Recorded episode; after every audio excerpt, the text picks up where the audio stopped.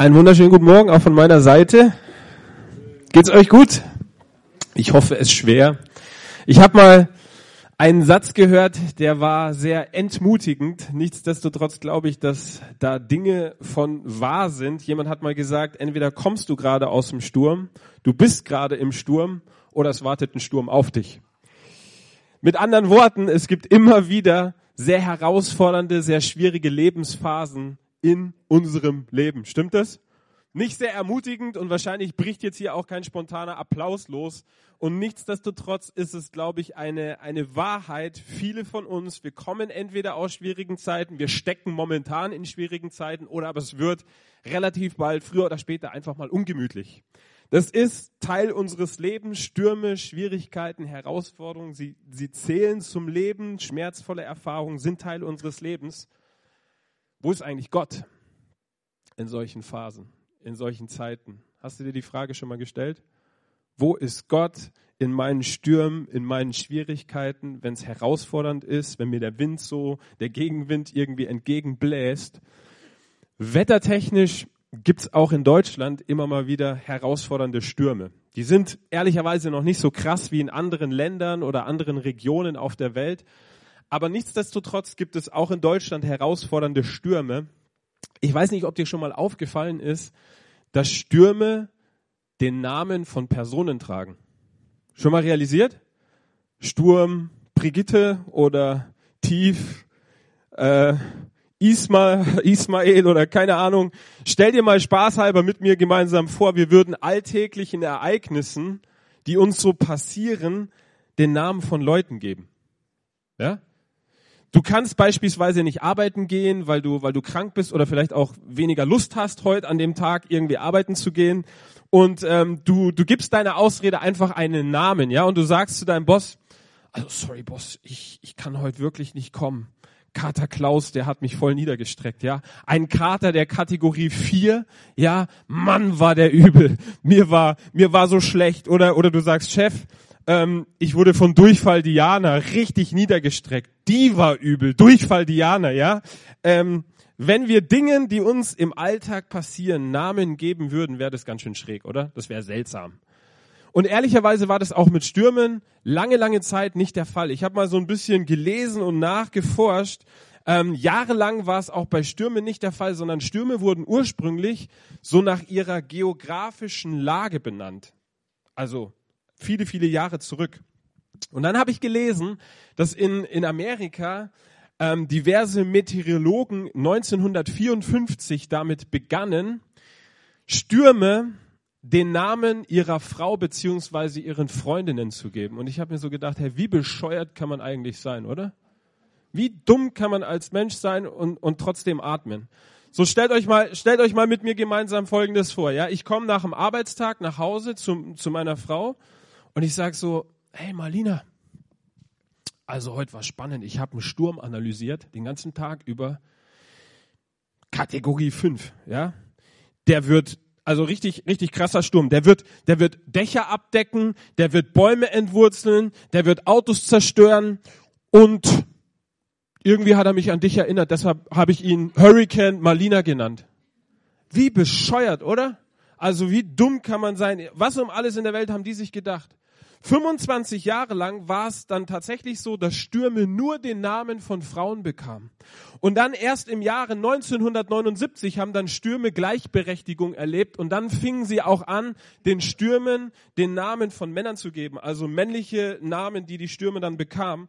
Darüber hinaus habe ich erfahren, dass dass wenn es richtig krasse Stürme waren, dass die dann quasi in Rente geschickt wurden. Also der Name eines richtig krassen Sturms, der wurde nur einmal verwendet und dann nie wieder. Soweit mal meine kleine Sturmkunde heute Morgen.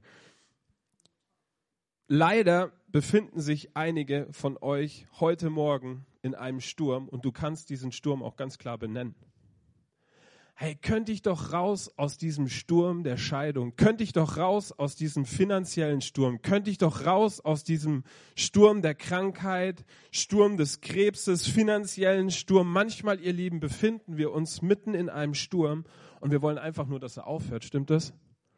Und in diesen Stürmen stellen wir uns so die Frage, hey Gott, wo bist denn du eigentlich?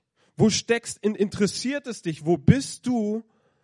Und wenn ich dir heute nur einen einzigen Gedanken aus dieser Predigt mit nach Hause geben dürfte, dann wäre das folgender. Lass die Gegenwart eines Sturmes nie dazu führen, an der Gegenwart Gottes zu zweifeln. Lass die Gegenwart eines Sturmes nie dazu führen, dass du beginnst, an der Gegenwart Gottes in deinem Leben zu zweifeln. Wir werden heute den Großteil unserer gemeinsamen Zeit in der Apostelgeschichte 27 verbringen und wir wollen uns gemeinsam einige Leute, einige Personen anschauen miteinander und die befanden sich in einem Sturm, in einem richtig krassen, herausfordernden, gewaltigen Sturm, wie wir gleich sehen werden. Und sie waren auf dem Boot, sie waren auf dem Schiff, mitten im Sturm. Und der Sturm, den diese Leute erlebten, der war so krass und so herausfordernd. Sie waren so verängstigt nach diverser Zeit, dass sie begannen, die Ladung über Bord zu werfen, weil sie tatsächlich davon überzeugt waren, ihr letztes Stündlein hat geschlagen. Und wir nehmen die Geschichte mal auf in dem 20. Vers. Und dort heißt es, tagelang sahen wir weder Sonne noch Sterne und damit war keinerlei Orientierung möglich. Der Orkan tobte so heftig weiter, dass schließlich keiner mehr an eine Rettung glaubte. Und immer wieder mal geschieht es und passiert es mir, dass ich mit Menschen spreche, denen es so geht. Menschen, die, die keinen Funken mehr an Glauben haben, Menschen, die jede Hoffnung auf Änderung oder auf Rettung ihrer Situation, Veränderung ihrer Situation begraben haben. Es gibt einfach keinen Weg, aus, aus dieser Eheschwierigkeit. Es gibt einfach keine Lösung für unsere finanziellen äh, Schwierigkeiten. Es gibt einfach keine Möglichkeit, diesen Krebs zu besiegen.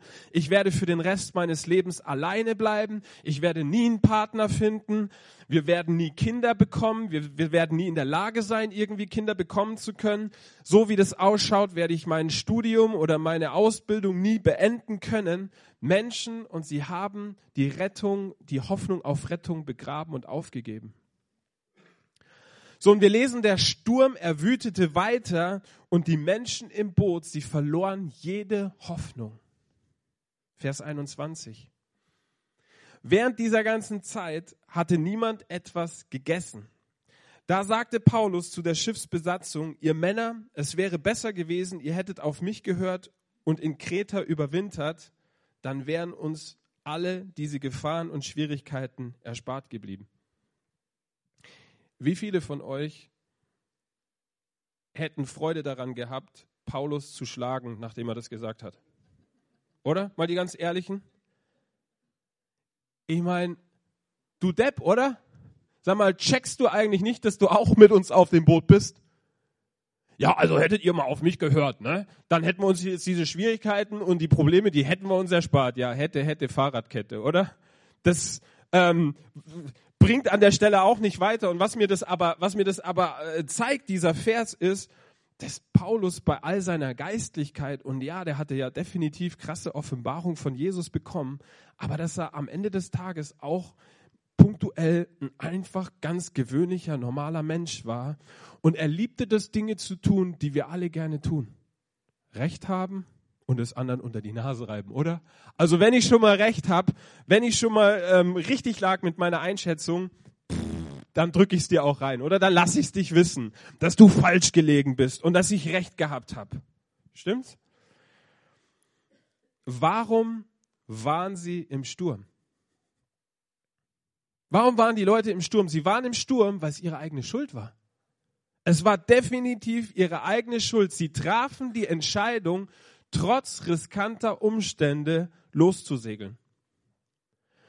Ist dir schon mal aufgefallen, dass es bestimmte Christen gibt und die lieben das, dem Teufel für alles die Schuld in die Schuhe zu schieben? der Teufel hat dies getan, der Teufel hat das getan, der Teufel ist hier schuld und der Teufel ist da schuld. Und ja, definitiv gibt es einen Gegenspieler, gibt es einen Feind, Diabolos, Vater der Lüge, wie auch immer du den nennen magst. Aber manchmal ist es nicht der Teufel, ihr Lieben, sondern manchmal ist es einfach dein und mein eigener blöder Fehler. Manchmal bist du mitten im Sturm, weil du zu viel Geld ausgegeben hast. Manchmal befindest du dich mitten im Sturm, weil du in deiner Emotionalität zu einer bestimmten Person bestimmte Dinge gesagt hast, die du besser nicht gesagt hättest. Manchmal befindest du dich mitten im Sturm, weil du Dinge vor dir herschiebst. Es ist nicht die Schuld des Teufels, dass du deine Abschlussprüfung nicht bestehst. Ja, als Beispiel. Weil du warst derjenige, der sich statt irgendwie auf den Hintern zu setzen, auf die Couch ge gepflanzt hat und jeden Abend irgendwie Pizza bestellt hat und Net Netflix geguckt hat. Anstatt rechtzeitig anzufangen zu lernen. Oder unter für die, für die Damenwelt vielleicht mal so als Gedanke, manchmal befinden sich diverse Ladies, würde ich denken, in Stürmen, weil jeder zu ihnen gesagt hat, den Typ nicht zu daten. Ja? Trifft dich nicht. Deine Mama hat gesagt, trifft dich nicht. Dein Papa hat gesagt, trifft dich nicht. Dein Pastor hat dir gesagt, trifft dich nicht. Aber äh, tu's nicht. Dein letzter Glückskeks beim Imbiss, ja, beim Asia-Imbiss, der hat dir auch gesagt, tu's nicht. Triff dich nicht mit dieser Person. Aber du hast irgendwie gesagt, aber der hat so viel Potenzial, ja. Der hat so viel Potenzial, ja, der hat extrem viel Potenzial, Potenzial, dein Leben zu zerstören. Manchmal befinden wir uns in Stürmen, ihr Lieben, und es ist unsere Schuld. Und vielleicht war das auch der Grund, warum die Männer auf dem Boot damals ihre Hoffnung begraben hatten, weil sie realisiert hatten, hey, das ist unser Fehler, das ist unsere Schuld. Und ich weiß nicht, wie es dir geht, aber mir fällt es viel, viel leichter zu glauben, dass Gott mich aus einem Sturm herausholt, den ich, für den ich was kann, in den ich selber reingerutscht bin, als dass er mich aus einem Sturm rausholt, für den ich nichts kann. Nee, andersrum. Jetzt habe ich die Pointe versaut. Dass Gott mich aus dem Sturm rausholt, für den ich überhaupt nichts kann, so will ich sagen. Ja, ich sag, ich, ich kann überhaupt nichts dafür, da habe ich Glauben für. Ja, und sag Gott, hol mich da raus. Aber wenn ich in einem Sturm stecke, in den ich mich selber dummerweise rein manövriert habe, ey, dann ist oft überhaupt kein Glauben da, oder? Nach dem Motto, ich hab's verkackt, es ist meine Schuld und ich verdiene es überhaupt gar nicht gerettet zu werden. Schon mal gedacht, diesen Gedanken? So, aber ehrlicherweise, was da rauspoppt, ist nur wieder unsere Selbsterlösungstendenz. Ja, wenn ich alles richtig gemacht habe, dann soll mich, dann darf mich der Herr schon segnen. Aber wenn ich richtig den Karren in Dreck gefahren habe, ja, dann brauche ich ja auch nicht irgendwie damit rechnen, dass er mir raushilft, oder? Der Sturm wütete weiter und sie gaben jede Hoffnung auf. Jetzt gab es aber wahrscheinlich, würde ich denken, auch Leute auf diesem Boot und es war nicht ihre Schuld. Keine Ahnung, wie, da, wie groß damals irgendwie diese Bootsbesetzung gewesen ist oder die Leute, Besatzung an Bord. Aber nehmen wir mal an, es gab einige Leute auf diesem Boot und die haben gesagt, hey, Paulus hat gesagt, wir sollten nicht fahren. Vielleicht sollten wir besser nicht fahren. Aber der Kapitän gab trotzdem die Anweisung, loszusegeln und plötzlich befanden sich diese Menschen in einem Sturm und für den konnten sie überhaupt nichts. Auch das passiert, ihr Lieben. Und vielen von uns ging oder geht es ähnlich. Vielleicht haben sich deine Eltern scheiden lassen und plötzlich bricht ein Sturm über dich los, für den du überhaupt nichts kannst. Oder aber deine, deine, deine Firma, die hat mehrfach einfach blöde Entscheidungen getroffen und du bist jetzt das Opfer und ähm, dieses Opfer von blöden Entscheidungen, plötzlich befindest du dich mitten im Sturm und du kannst nichts dafür oder aber du hast einer bestimmten Person vertraut. Diese Person hat dir was versprochen, du hast dieser Person Glauben geschenkt und dann bricht sie doch ihr Wort, vielleicht ein Zulieferer in der Firma und plötzlich befindest du dich mitten im Sturm. Die haben dir zugesagt zu liefern und sie liefern nicht und du befindest dich mitten im Sturm und es ist nicht deine Schuld. Was auch immer passiert sein mag in, in deiner persönlichen in deinem persönlichen Umfeld oder für dich persönlich in deiner Situation, inmitten eines Sturmes, ihr Lieben, ist es so leicht, die Hoffnung zu verlieren. Stimmt das? Der Sturm wütete weiter und sie verloren ihre Hoffnung. Hey, lass die Gegenwart eines Sturmes nie dazu führen, dass du an der Gegenwart Gottes zweifelst, beginnst daran zu zweifeln. Das ist es, wozu Paulus uns in, im nächsten Vers quasi auffordert, in Vers 22. Dort sagt er, doch jetzt bitte ich euch eindringlich, gebt nicht auf. Keiner von uns wird umkommen, nur das Schiff ist verloren. Und wisst ihr, ich empfinde heute Morgen, dass Gott zu einigen Leuten sagt, hey, gib nicht auf. wirf dein Glauben nicht weg, wirf dein Vertrauen nicht weg. Ich bin noch nicht fertig mit dir. Das letzte Stündlein hat hier an dieser Stelle noch nicht geschlagen. Der Sturm wird dich nicht zerstören. Geb nicht auf. Keiner von euch wird umkommen, nur das Schiff ist verloren. Vers 23. In der letzten Nacht stand neben mir ein Engel des Gottes, dem ich gehöre und dem ich diene.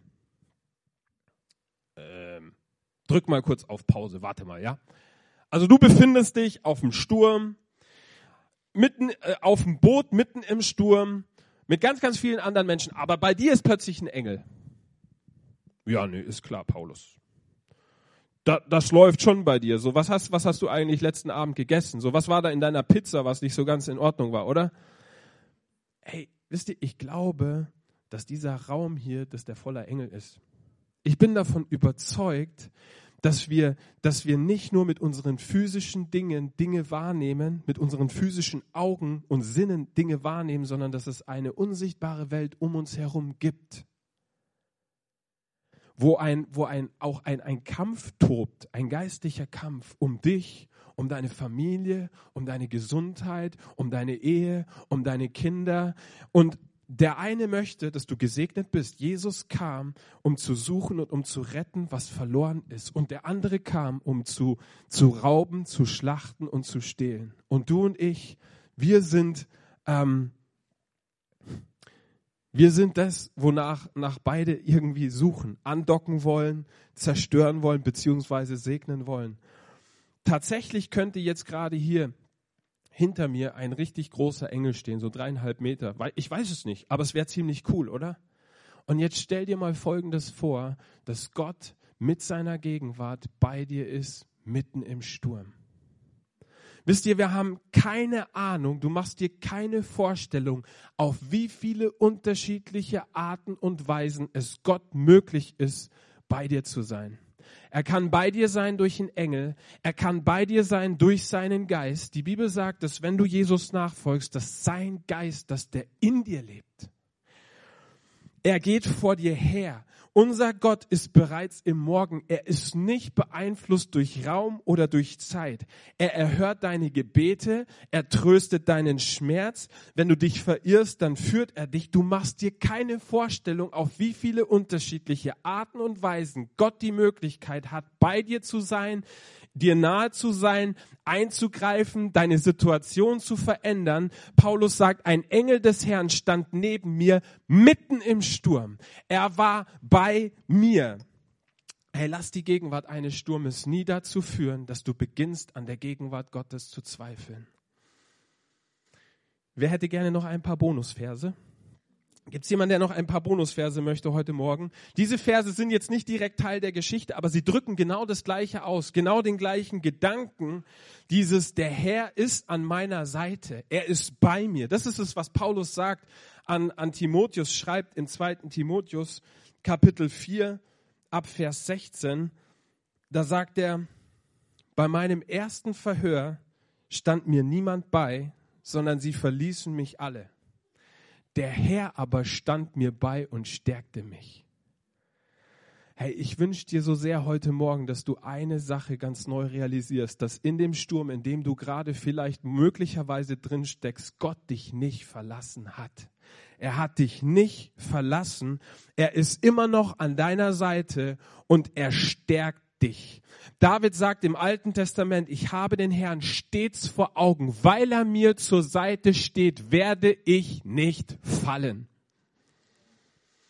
Ihr Lieben, es geht darum am Ende zu realisieren, wer auf unserer Seite ist wer bei dir ist, wer mit dir ist. Und wenn du das realisierst, wenn du verstehst und neu dir verinnerlichst, dass Gott bei dir ist, dann verändert es deine Haltung, dann verändert es deine Gefühle und dann verändert es auch deinen Glauben. Dann wird es Veränderung bewirken.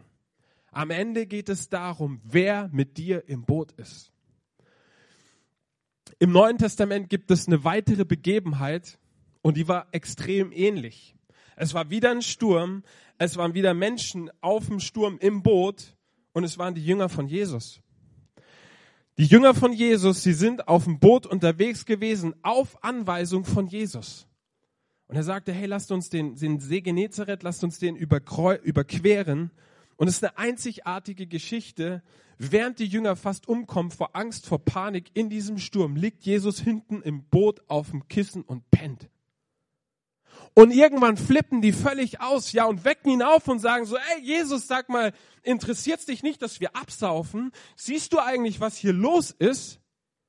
Dich scheint es überhaupt gar nicht zu stören. Jesus, wo bist denn du? Warum kümmert's dich denn nicht? Und dann steht Jesus auf, mitten in diesem Sturm und zuallererst sagt er so, hey Jungs, sag mal, warum seid ihr eigentlich so ungläubig?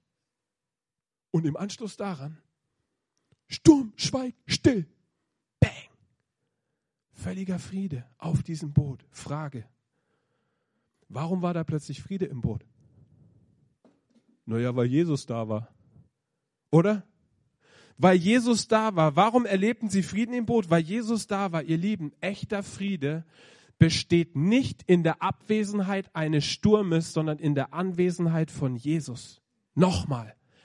Echter Friede besteht nicht in der Abwesenheit von Stürmen, sondern in der Anwesenheit, in der Präsenz, in der Gegenwart von Jesus Christus. Du und ich, wir werden nie ein sorgenfreies Leben haben. Das hat uns auch niemand versprochen. Auch Jesus hat es nicht gesagt. Jesus zu folgen bedeutet nicht, dass du und ich, dass wir nie wieder schlechte Tage haben werden. Wusstest du das? Weil wenn du das glaubst, dann ist das Einzige, was das ist, schlechte Theologie. Tatsächlich, Jesus sagt in Johannes 16, Vers 33, in der Welt habt ihr Bedrängnis. Das ist ein Versprechen, das ist eine Aussage, die Jesus gesagt hat, oder? Haben wir gerade kannst du lesen. In der Welt habt ihr Frieden, habe ich es nicht aufgeschrieben. In der Welt habt ihr, habt ihr Bedrängnis und dann ist, dann, dann sagt Jesus weiter, aber seid getrost, ich habe die Welt überwunden. Echter Friede besteht nicht in der Abwesenheit von Schwierigkeiten, sondern in der Anwesenheit von Jesus. Er ist bei mir, er ist an meiner Seite, er wird mich nicht verlassen, er wird mich nicht versäumen, er ist da für mich. Lass uns nochmal den 23. Vers und den folgenden angucken, weil ich möchte, dass ihr da was bemerkt. Paulus sagte, letzte Nacht trat nämlich ein Engel des Gottes, dem ich gehöre und dem ich diene, zu mir. Vers 24, und er sagte, Paulus, du brauchst dich nicht zu fürchten, Gott hat bestimmt, dass du vor dem Kaiser erscheinen sollst, und deinetwegen wird er allen, die mit dir auf dem Schiff sind, das Leben schenken. Was der Engel hier eigentlich sagt, ist, Paulus, du kannst jetzt hier nicht absaufen, weil auf dich wartet noch ein Prozess vor dem Kaiser. Mit anderen Worten, Gott hat noch ein paar mehr Schlachten für dich, in denen du kämpfen sollst. Und ich empfinde, dass einige das heute Morgen hören müssen. Du wirst in diesem Sturm nicht untergehen. Warum? Weil Gott noch ein paar mehr Schlachten hat, in denen du kämpfen sollst und kämpfen darfst. Da gibt's noch mehr Menschen, die du lieben sollst. Da gibt's noch mehr Menschen, denen du dienen sollst. Und Gott hat noch mehr Zeiten für dich vorgesehen, in denen du für andere Menschen zum Segen werden sollst. Du wirst in diesem Sturm nicht untergehen. Vielleicht geht das Schiff verloren. Ja, das mag sein, aber dieser Sturm, er wird dich nicht auseinandernehmen. Schön, dass da so viel Enthusiasmus und Glauben hier im Raum ist. Stattdessen wird Gott Folgendes tun. Gott wird stattdessen dir dabei helfen, die Dinge, die du im Sturm gelernt hast, anderen Menschen, die gerade in Stürmen stecken, weiterzugeben. Das ist großartig, ihr Lieben. Das ist der Zweck von Stürmen. Der Sturm hat Gott nicht überrascht. Der Sturm, er, er bezweckt was, er tut etwas in dir, er spricht zu dir, er stärkt dich, er vertieft deinen Glauben, deine Wurzeln und Gott wird, wenn du es zulässt, das, was du in diesem Sturm lernst, dazu gebrauchen, es anderen Leuten weiterzugeben. Das ist der Sinn und Zweck von Stürmen. Und eines Tages wirst du, wirst du sagen können, hey, durch so einen Sturm bin ich auch schon mal durch. Ich habe Untreue in meiner Ehe überwunden und ich glaube, dass du es auch überwinden kannst. Oder wir haben finanzielle Schwierigkeiten oder Herausforderungen, wir haben sie überwunden. Wir fingen an, das Richtige zu tun und wir sind rausgekommen aus unseren finanziellen Nöten. Und ich glaube, dass Jesus das Gleiche mit dir tun kann. Oder aber du sagst, hey, ich war von dieser einen Sache, ich war von einer Sache oder von jener Sache, ich war gebunden, aber durch die Gnade von Jesus Christus bin ich frei geworden und ich glaube, dass der gleiche Jesus, der mich frei gemacht hat, dass er dich genauso frei machen kann. Und dann wirst du plötzlich zu einem Evangelist der Gegenwart Gottes, der den anderen Leuten klar macht, dass Gott mitten im Sturm bei ihnen ist. Und du bist eine Ermutigung und du bist eine Quelle von Hoffnung für deine Umfeld, für deine Menschen, für deine Familie und du realisierst, hey, Gott tut was, er arbeitet in dir. Manchmal, ihr Lieben, wissen wir das nicht, vor allem wenn wir mitten im Sturm drinstecken. Dann verstehen wir es nicht, wir blenden es aus, es ist uns nicht auf dem Schirm. Und am Ende des Sturms, wenn wir sicher am Ufer stehen, dann schauen wir oft zurück und dann sagen wir, also das war richtig krass das war ein echt heftiger Sturm. Da will ich nicht wieder durch und ich würde es auch niemanden anderes wünschen.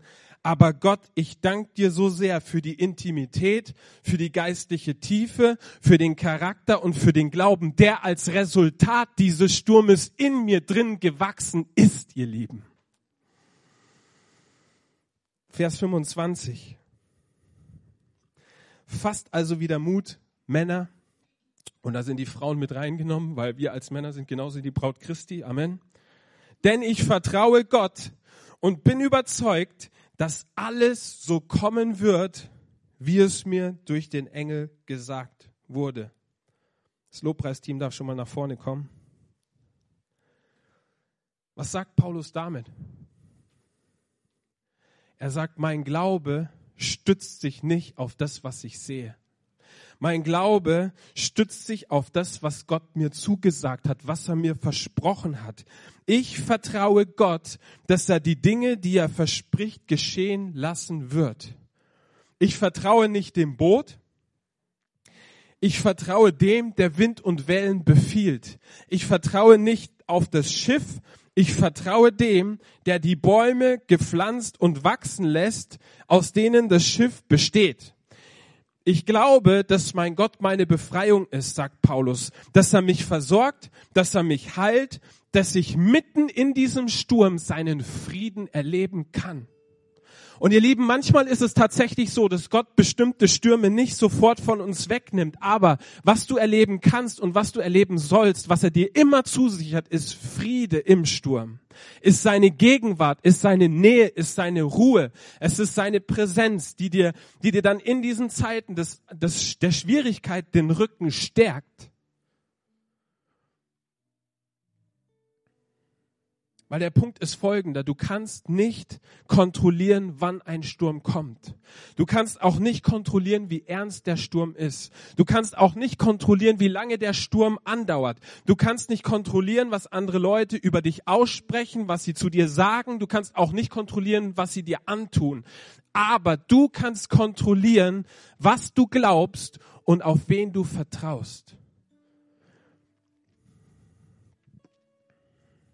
Glaube dem, der dem Wind und die Wellen geschaffen hat und der die Autorität hat, zu dem Sturm zu sprechen, schweig still und es geschieht. Glaube Gott, wer ist Gott? Der Psalmist sagt im Psalm 46, 1 bis 3, Gott ist unsere Zuflucht.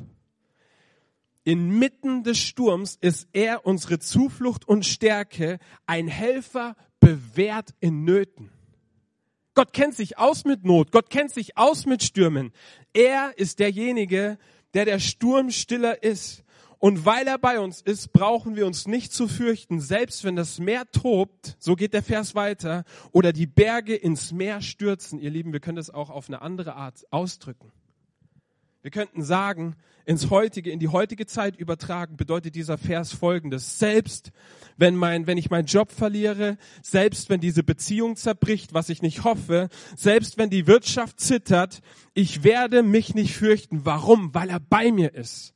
Weil er im Sturm bei mir ist, weil er mich nicht verlässt und weil Gott das ist, was ich am Ende wirklich brauche. Er ist mein Tröster, er ist meine Quelle, er ist mein Frieden, er ist meine Gerechtigkeit, er ist das lebendige Brot, das lebendige Wasser, er ist der Freund, der besser ist als ein Bruder in der Not. Er ist all das für dich und für mich, ihr Lieben. Er passt auf mich auf, er tröstet mich, er dient mir in schwierigen Zeiten. Er ist mein Friede. Ihr lieben, Friede besteht nicht in der Abwesenheit von Stürmen, sondern in der Anwesenheit, in der Präsenz von Jesus Christus. Lasst uns aufstehen zum Schluss und ich würde gerne, würde gerne für uns beten. Und vielleicht schließt du mal deine Augen.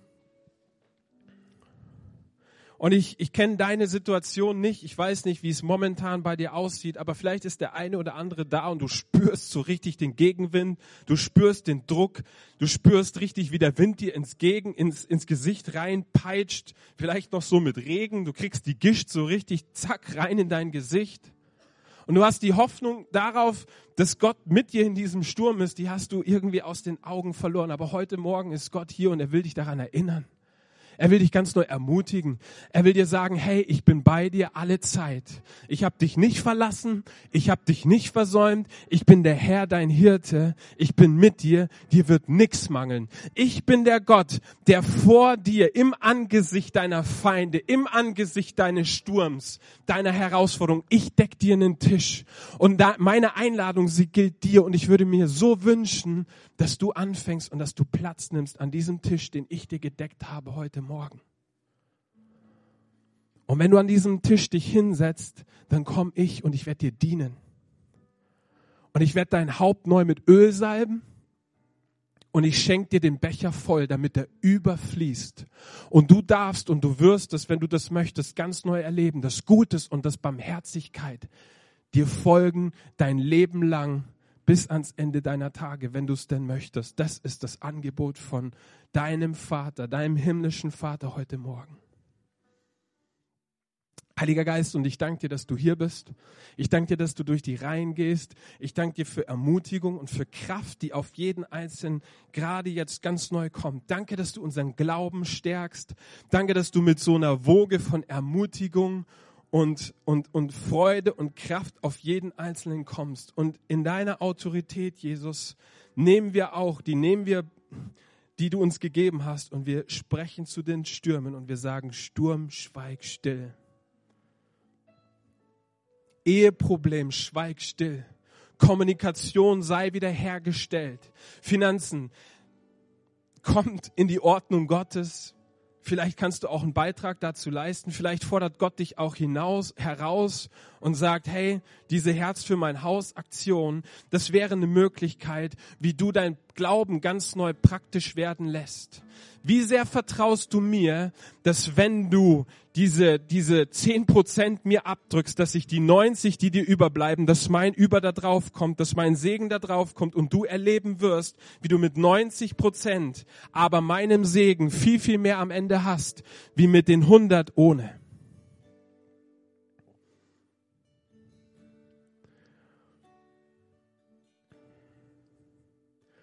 Und während alle Augen geschlossen sind, würde ich gerne mit, mit einer Frage abschließen. Vielleicht ist jemand hier heute Morgen und du sagst, hey, diesen, diesen Sturmstiller, diesen Jesus Christus, den kenne ich noch gar nicht. Vielleicht hast du viel über ihn gehört, vielleicht hast du so deine Gedanken, vielleicht hast du aber auch viele Zweifel darüber gehabt, wer er ist oder wie er ist. Und heute Morgen sagt Jesus dir, hey, ich möchte dein Lebenskapitän werden. Ich möchte an Bord. Ich möchte an Bord deines, deines Lebensbootes und ich möchte das Ruder übernehmen, wenn du es denn zulässt. Und während alle Augen geschlossen sind, so aus Respekt vor den anderen, möchte ich einfach diese Frage stellen, ob heute Morgen jemand hier ist, der sagt, hey Jesus, wenn du all das für mich getan hast, wenn du tatsächlich derjenige bist, der vor 2000 Jahren ans Kreuz gegangen ist, der nach drei Tagen Todes durch die Kraft des Heiligen Geistes wieder auferstanden ist und der jetzt zur Rechten des Vaters sitzt im Himmel und lebt und für mich betet und der für mich ist, dann möchte ich diese herabgestreckte Hand, die du mir entgegenstreckst vom Himmel, ich möchte sie ergreifen, möchte sagen, sei mein Herr, vergib mir meine Schuld und mach aus mir einen neuen Menschen. Ist jemand da, der sagt, diese Entscheidung habe ich so bewusst noch nie getroffen, aber heute, morgen möchte ich das tun? Dann heb einfach kurz deine Hand. Ich würde sehr gerne für dich beten. Danke. Dankeschön. Vielleicht machen wir das einfach so, dass wir gemeinsam ein kurzes Gebet sprechen, indem wir sagen, Jesus Christus, komm in mein Leben, vergib du mir meine Schuld, wasch du mich rein, sei du ab jetzt der Herr meines Lebens, füll mich mit der Kraft deines Heiligen Geistes und hilf mir dir nachzufolgen, bis du mich eines Tages zu dir holst. Danke, dass du mich angenommen hast. Amen.